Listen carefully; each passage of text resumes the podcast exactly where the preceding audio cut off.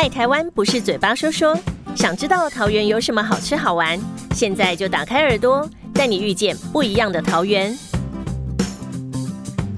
Hello，大家好，我是德仔，欢迎收听《桃园不一样》啊、这是由远见天下文化事业群、远见杂志跟桃园市政府合作的 Podcast 节目。啊，在这个节目里面呢，我们会为大家介绍桃园有哪些好吃、好玩、好去的地方啊。当然，也有许多政府的政策啊，努力在执行的，还有很多优惠都会在节目里面提供给大家。那在节目当中啊，每一集我们都会邀请桃园市政府各局处、啊、呃的不同的首长啊、来节目里面比赛啊，看谁来推销桃园推销的比较好。好，前两集我们邀请的是关旅局的局长来啊，那接下来呢要请另外一位参赛者出场了。哈，今天为大家邀请到的，这是桃园市政府经济发展局局长郭玉信，你好。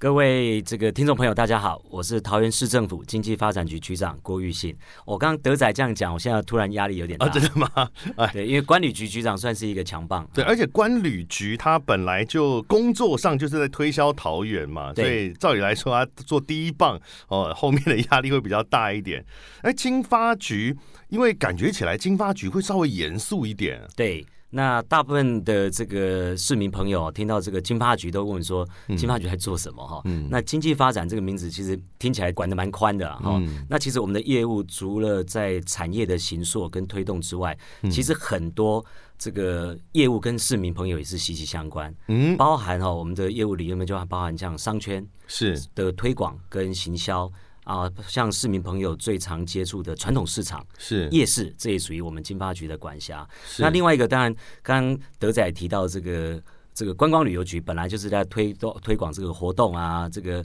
介绍桃园。那其实，在经发局还有一个很重要的任务就是招商，是哦，对外招商，不管对内对外，所以说我们也常常在这个行销桃园。那希望有更多的这个企业或者是投资人能够到桃园来，所以在这个在这个竞争力方面，我想金发局哦也是有一席之地的。也是强棒。呃，上次关旅局长来的时候讲了不少是，比如属于观光景点、自然环境，桃园有哪些优秀的地方啊？那这次呃，这个金发局长来，我们就要谈的是商圈。是哦，那，桃园有很多的商圈哦，对，所以我们是不是先请局长来为我们介绍一下哦，桃园有哪些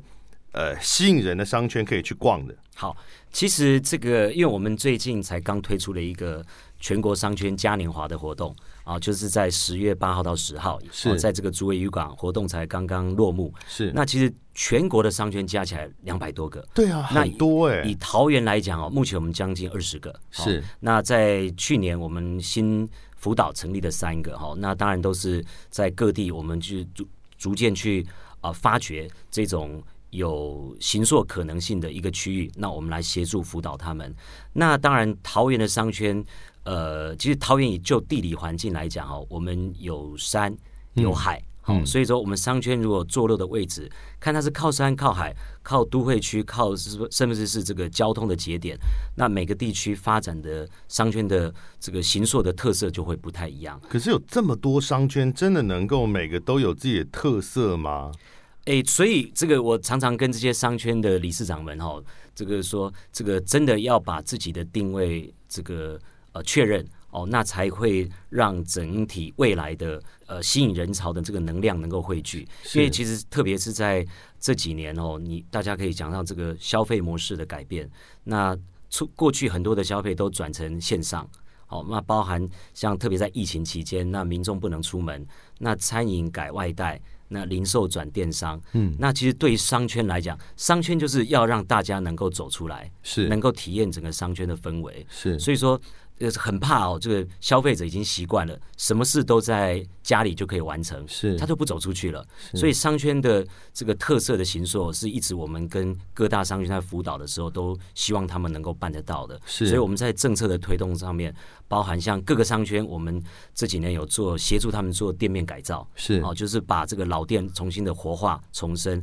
那当然，我们也给予他们资源，办一些行销活动，做即刻的动作。那以桃园来讲，我们这个商圈哦，这这个大家比较知名的哈，就是在我们这个桃园南区有个叫魅力金三角商圈。金三角魅力金三角，，那为什么叫金三角？哈，其实传统上我们在这个国际为这个金三角的地区，就是在这个泰国、辽国跟缅甸，这个叫金三角这个听起来好像是做一些违法的事情，对对对对，对，是不是？不是这个 这个，因为为什么大家会有这样一个这种刻板的印象？是因为当年在这个金三角地区哦，就是泰国、辽国、缅甸这边哦，嗯那当然他有做一些这种这种这个植物，可以让人 能够物能够这个进一步提神哈。是是是，对，那为什么在桃园南区叫这个魅力金三角？是那桃园的金三角是哪金三角？就是在我们的这个平镇、中立跟巴德。嗯啊，那为什么会有这个这个聚落的形成？就是当年就是我们在这个缅甸，哦，是就是大家看过这个电影，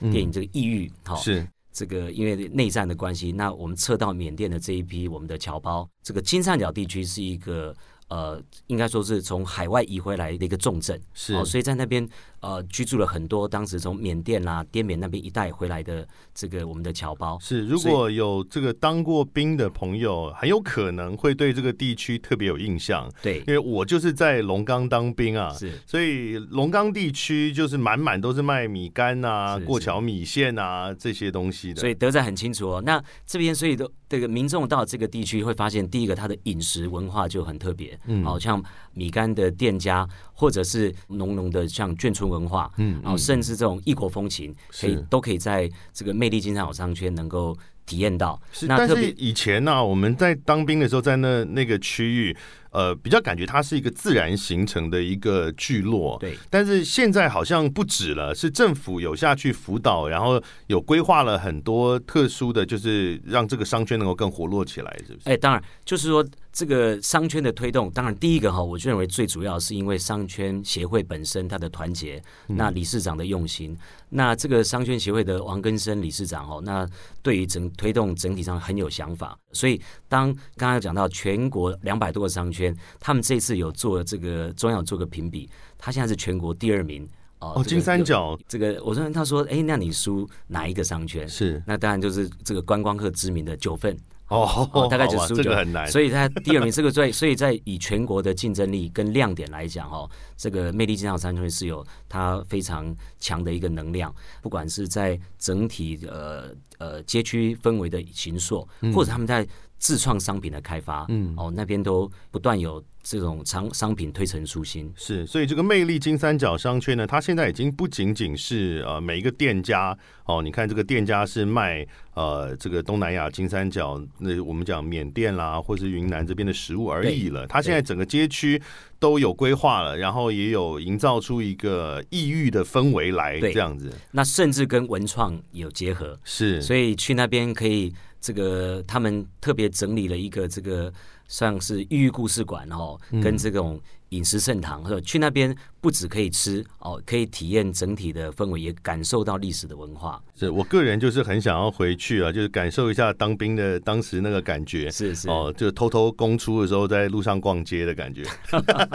是打忙一下，对。那那桃园地区还有这个很多有名的商圈啊，比如说是大溪世代桃园对不对？大大溪商圈，对，讲到大溪就想到大溪豆干。对啊，想说哦不就卖豆干？对，那为什么豆干产业哦，豆腐产业、豆制品产业会在大溪？嗯因为做豆腐哦，这个水是一个很重要的元素。哦，是哦，所以当时这个这些产业都会坐落在这种好山好水的地方。嗯哦，那当然，整个大溪另外还有一个，除了豆制品产业之外，还有一个是这个木头木制品产业。嗯所以大溪这个传统，大家讲到这个，像呃有些家族如果比较传统，这样还有这种神桌啦，哦哦，这种木木艺木艺品，在大溪其实是整个产业链是很完整的。是。对，是，刚刚局长其实前面有提过，就是希望大家能够走进商圈去，我觉得这个非常重要。像坦白说，大溪商圈我没有去过，但是我在做功课的时候，我就非常后悔自己没有去过，因为它不仅仅是有很多店家而已，它整个街区。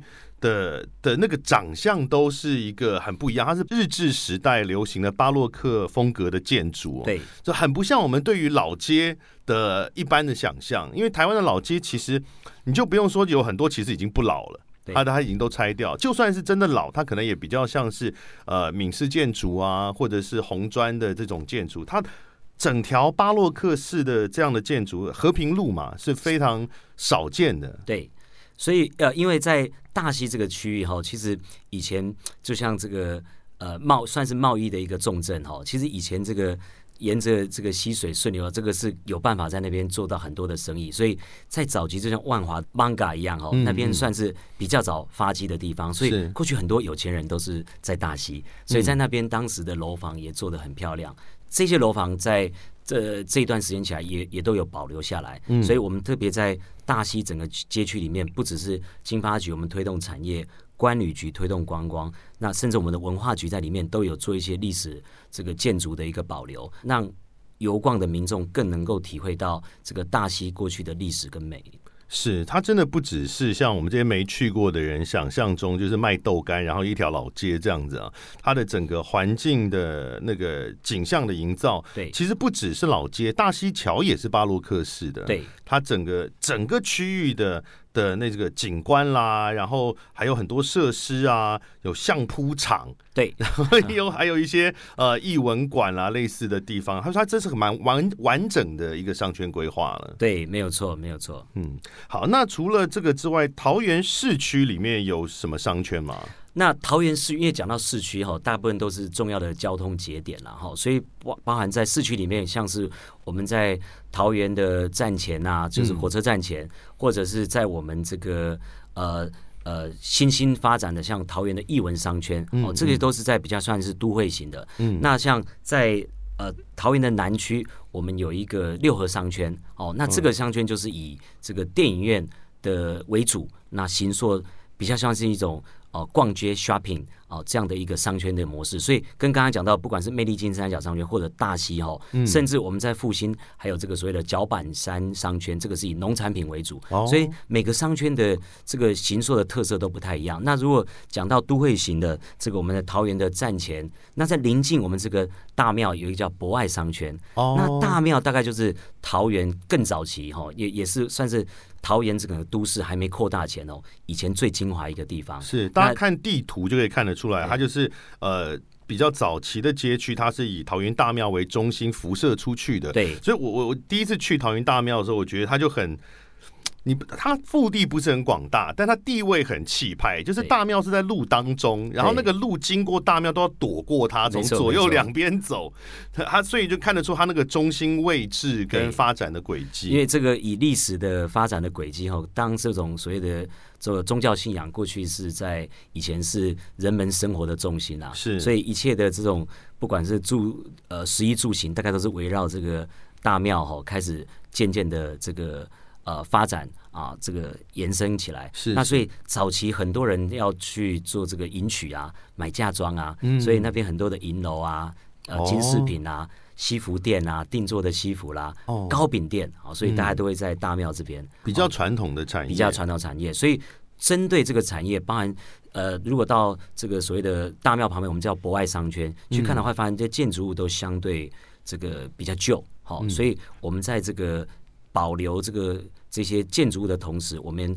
前两年蛮多的计划，就是我们所谓的呃店面改造的计划，就是落在我们的博爱商圈，是包含其中有一个这个西服店，那改造之后生意都变得很好。是啊，听局长这样讲啊，你看就是真的各个商圈都。都有它自己的特色啊，有的是像刚刚讲大庙这边，它是传统一点的，然后传统产业聚集的地方，然后呃站前这边是比较现代的啊 shopping 的地方，然后有这个金三角，然后有农业的商圈等等，有非常多哦，所以你去桃园的话，你可以一每次来不同的风格的商圈都可以啊，都可以有不同的体验。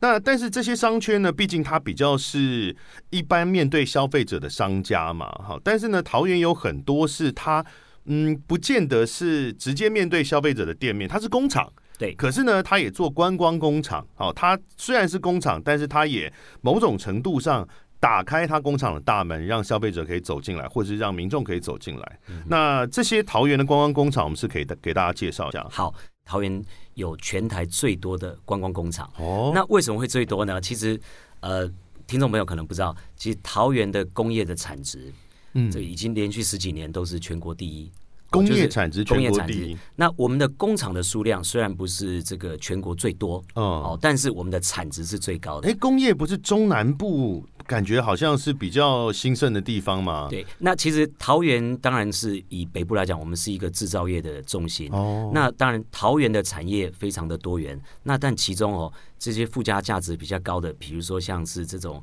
所谓的我们现在讲的物联网，是。这种这种 IOT 相关的整个产业链，在桃园是非常这个兴盛的哈、嗯嗯。那所以我我们在产值上面会会比较高，哦，我就不是传产，是对，大家大家都知道护国神山，都知道是。竹科，我们的产值是竹竹科的将近三倍。诶对，所以说其实桃园的工厂很多。那当然，为什么会有观光工厂这个这样的一个话题？哦，嗯最主要就是因为我们希望能够进一步让这些工厂，除了在它在从事制造业的这个过程当中，让民众也能够。更了解工厂，那嗯在让民众走进工厂体验的同时，也可以创造更多的附加价值。那这个概念有点像前店后厂，哦，嗯就是说我我我一个厂区里面，可能工厂持续在生产，但是我切割部分的区域让民众来体验。是，所以在观光工厂里面很重要的一个概念叫 DIY。哦哦，比如说看就做食品的工厂，那民众进去以后就可以借由他这个体验的方式，能够了解说这种工业品是怎么样做出来的。是。哦，所以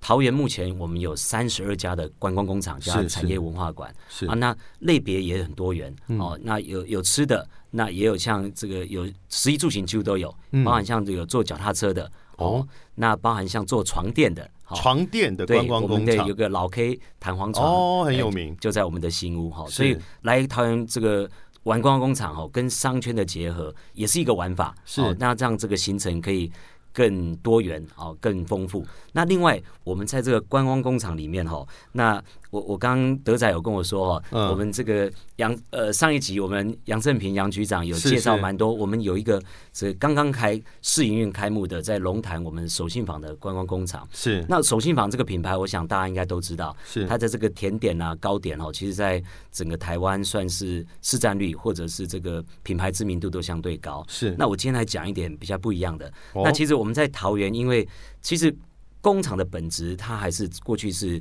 跟这个工艺品相关哈，嗯所以我今天讲一个是祥仪的这个机器人工厂哈。祥仪机器人梦工厂，对，祥仪机器人梦工厂。那这个这个这个点哦，其实特别的是什么？它过去这个祥仪最最主要的产品就是这种微型的马达。是是，那大家都知道，未来这个时代哦，不管是这个呃产业的自动化、工业四点零，会用到很多的机械手背，会用到很多的机器人。嗯那机器人每一个关节哦，每一个驱动的呃元件里面，马达是一个非常重要的一个零件。那当然，祥仪就希望说，在他这个本业之外，能够把这种机器人教育，那把他的这个马达这个呃这个的能量哦的本质，它能够扩得更大。嗯对这个我就很好奇，因为我有去过祥仪机器人梦工厂嘛哈。刚刚像局长讲，他是以马达做马达起家的。那前面也提到前店后厂的概念，那前店后厂毕竟是说你后面是工厂，然后你前面是你生产出来的消费品，然后给大家来买。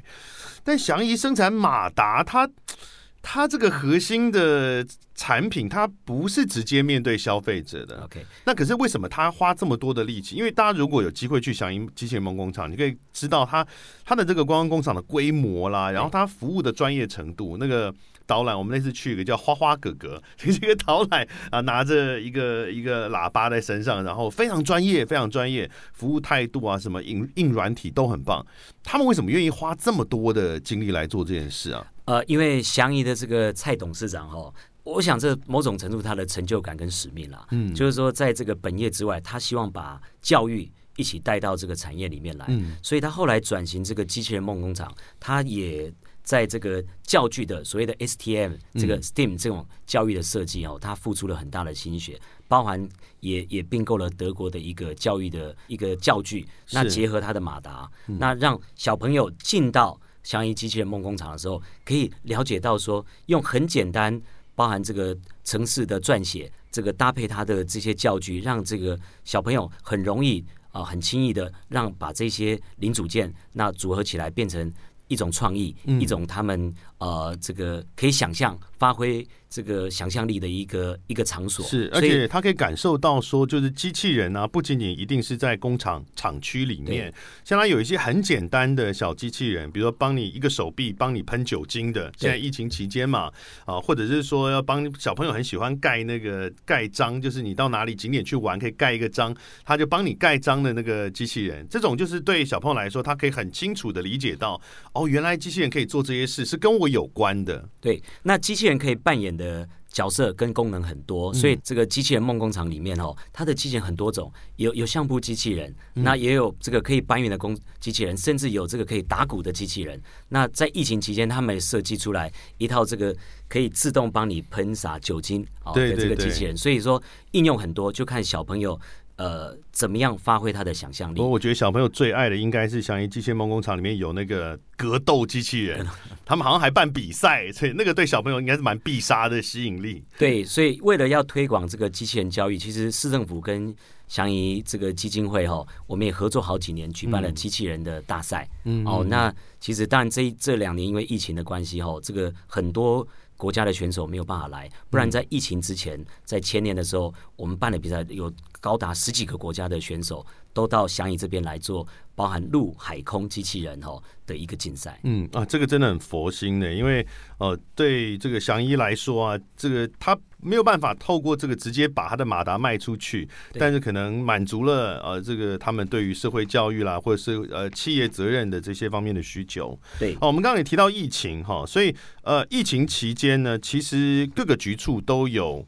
设计。啊、开发了很多对民众的优惠跟促进消费的这些措施跟优呃呃各种不同的活动哦。那当然，这个经发局这边也不例外。那是不是输人不输阵？你们有哪些经发局这边呃给大家的在疫情期间的一些优惠呢？好，嗯那我们都知道，疫情发生的时候，其实有几个产业受伤是特别深的，是哦包含餐饮业，包含旅宿业啊，包含像机场整个产业哈，哦。呃，交通那个都受受很大影响。那当然，金发局我们针对这些受伤的产业，希望在疫情稍微缓解的时候，我们就。呃，先做一些所谓的暖身的活动啦，是。因为现在疫情目前也还不是真的归零哈，嗯。那我们还是希望在可控的范围内，我们做一些暖身的振兴，所以包含我们在这个九月六号开始，我们针对要怎么样来救餐饮业，我们推出了一个所谓“你吃饭我买单”哦，这个餐饮消费抽百万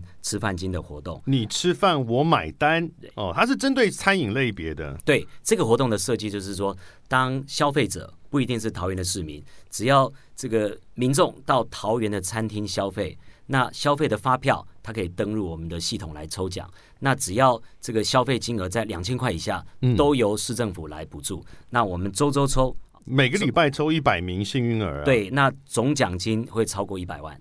就是单笔奖金最高新台币两千，当然你可以吃一万，可是最最多补助呃，就是等于最高就奖金是两千这样子，对哦，所以那这样的话，就是它没有限笔数嘛，就是我可能吃一百笔，我就可以抽一百。如果你有一百张的发票，就是抽一百次。哦，所以就鼓励大家一直吃这样。对，那一直吃就是可以救到我们的餐饮业。你们不能因为你们胖周瑜变瘦了，就就就让大家一直变胖，这样不，行啊我。我想哦，振兴的概念就是说，不能只是有替代效果，要能创造出乘数效果。所以、创哦、造出大家的度对，所以我本来吃吃这个一块鸡排就吃饱了，我现在希望你可以吃两块鸡排。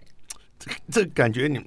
你们那个卫卫生相关部门应该不是很开心啊，健康部门在非常时期，我们就压力很大必须用非常的手段的。是 OK，这个是你吃饭我买单，对它总共会好像十周吧，对，十周。总共十周的时间。那当然我们会视这个活动执行的状况，如果这个反应好，那这个目前我们看登录的笔数跟飞票金额都算有不错的效果。那如果有这个后续，我们可以视情况再足以做加码的动作。是那另外，除了这个传统这种登录发票抽奖哈嗯的的的活动之外，我们也有跟这种数位平台合作。是那大家知道，在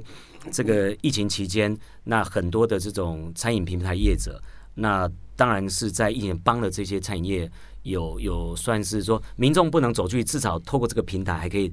呃创造一点收入。是那我们在这一波也是一样，我们有跟呃几个平台业者呃一起合作。那所以包含像是呃，在这个平台如果消费满一定的金额，我们就做特定金额的呃折扣。是，所以这些都是跟刚刚那个你吃饭我买单是可以同时进行的，可以同时进行就是我折价之后，我还可以再抽奖。对，就是在平台消费折价之后，你会得到发票，发票再来登录我的你吃饭我买单的活动平台。听起来真的很胖，嗯，是。然后这个是在呃，你吃饭我买单跟它的相关，从数位平台跟一般实体店家的活动这样是。那另外还有这个好事券，好事券又是什么呢？好，这个哈、刚刚讲到的，你吃饭我买单，这个是针对餐饮业这个场域，我们来协助他做的振兴。那当然，在疫情期间哈、我们这个包含像桃园的四大夜市，在五月十二五号开始哦，从这一波疫情爆发就配合。我们公部门来进行停业，所以说在疫情稍缓的时候，我们就推出一个所谓好事券的方式，能够来救我们这个夜市跟救传统市场的业绩。哦那好事券是什么呢？其实桃园市政府我们在去年啊、疫情的时候，我们推出一个叫夜市券，是。哦，那个是那是一个算是呃全国这个第一个创新的发想。我们当时是结合三倍券，然后来兑换我们的桃园的夜市券。是好，那去年我们是用的是以自己印制实体券的方式来发行。那这一波的好事券有一点不太一样。那我们从疫情稍微缓解的时候，我们推出第一波二点五万份的好事券。那使用的范围就是在我们四大夜市跟十五处的公有零售市场。嗯那一样。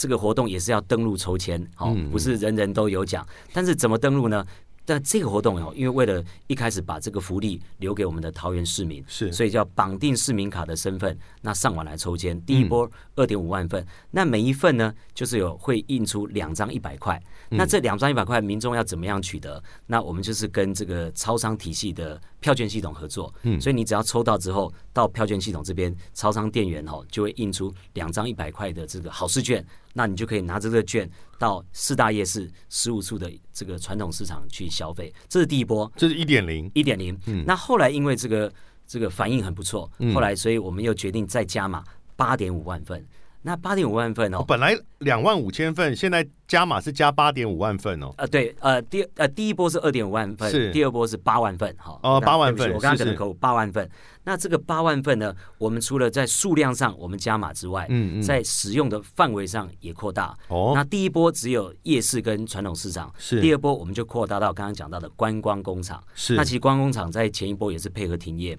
嗯那受伤很重，所以我们在好事券的使用的范围扩大到观光工厂以及休闲农场，嗯甚至我们两个哈，我们这个桃园有两个这个渔会直营的这个呃鱼市场，好，是是。所以说这个好事券都可以在这边流通来使用，所以是。这好事券一点零，好事券二点零，那希望借由这个印制实体券的方式，让这个我们刚刚提到的在疫情期间受伤比较重的场域都能够得到这一波消费这个益助，哈，让这个业绩店家的业绩都能够呃回升。是借由这些优惠措施啊，在呃疫情稍微降下来的这段时间呢，希望大家可以出门了，那就是吸引大家到桃园来呃消费，然后看看桃园的各个商圈啦、夜市啦、观光工厂等等哦。但其实呢，桃园可以吃、可以玩、可以买的地方不只是这些哦。局长还有很多要介绍的，但我们在下一集里面再为大家来介绍。好哦那今天先节目到这里，我们下一集见。好，好，谢谢德仔，谢谢局长，拜拜，拜拜。